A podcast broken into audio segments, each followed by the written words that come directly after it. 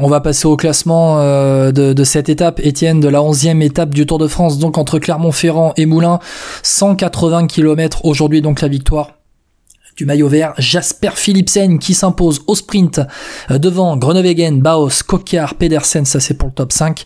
Le top 10 est complété par la 6 place par Christophe, Luca Mozzato de la Arkea Samsic encore une fois dans le top 10, 7ème Peter Sagan, Wout van Aert et Sam Welsford font 8, 9, 10. Très rapidement, je vous mets, allez, on va dire le de la 11e à la 17e, allez, de la ouais, de la 11e à la 17e place derrière, vous allez voir un peu que ben il y avait une quinzaine de sprinters qui ont tenté hein, de, s'immiscer dans ce sprint, mais que le plateau est tellement énorme que rentrer dans le top 10 c'est déjà pas mal. 11e Meus, 12e Ball, 13e Girmay, 14e Strong, 15e Ewan, 16e Jacobsen, qui est pas du tout en forme, hein, le champion d'Europe, 17e Soren, Warren Skjold qui a emmené, donc pour Alexander Christophe, il y a une cassure dans le final, parce que derrière Warren Skjold, euh, entre Warren Skjold et euh, Jonas, euh, Jonas Vingegaard, 18e, il y a 7 secondes d'écart, ou en tout cas une cassure avec 7 secondes pour Vingegaard, et quand Vingegaard a passé la ligne d'arrivée, il s'est retourné pour voir où était Tadej Pogacar, Bon, il était juste derrière, 20e avec Trentin 19e. Voilà un peu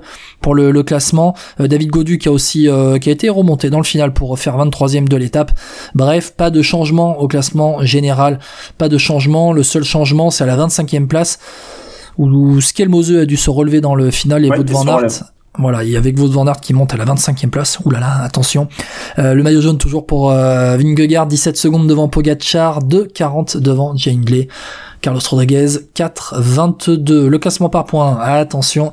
Jasper Philipsen 323 points, Brian Cocker 178, Pedersen 159, Wout van Aert 120, Jordi Meus 96 avec le sprint intermédiaire aujourd'hui qui a été remporté par Mathis Louvel devant André Amador, Daniel Haas et Jasper Philipsen qui avait fait les points devant Brian Coquard. Bon, allez, on va passer euh, maillot à poids toujours pour Nelson Poles, maillot blanc toujours pour Pogacar et le classement euh, par équipe euh, toujours pour Bahreïn Victorious. Étienne, tu veux rajouter un point sur les classements?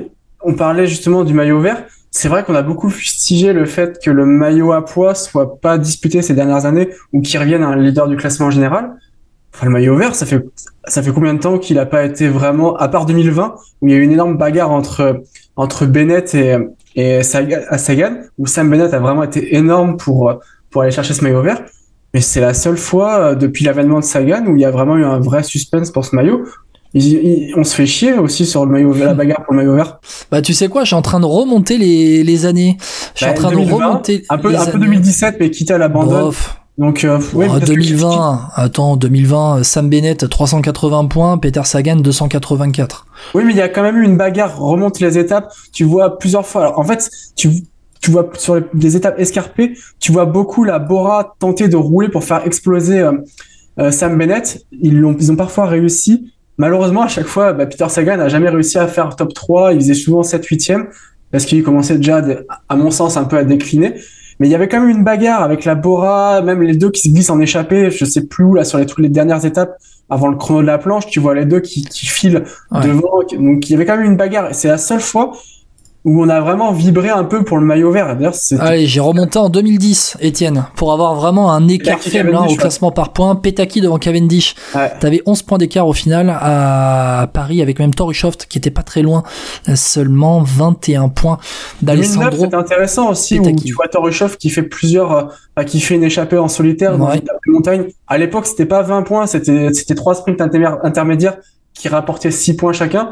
Il avait glané 18 points et il avait euh, renforcé son maillot vert ce jour-là face à un Cavendish, chasseur d'étapes, mais qui avait perdu des gros points sur certains sprints.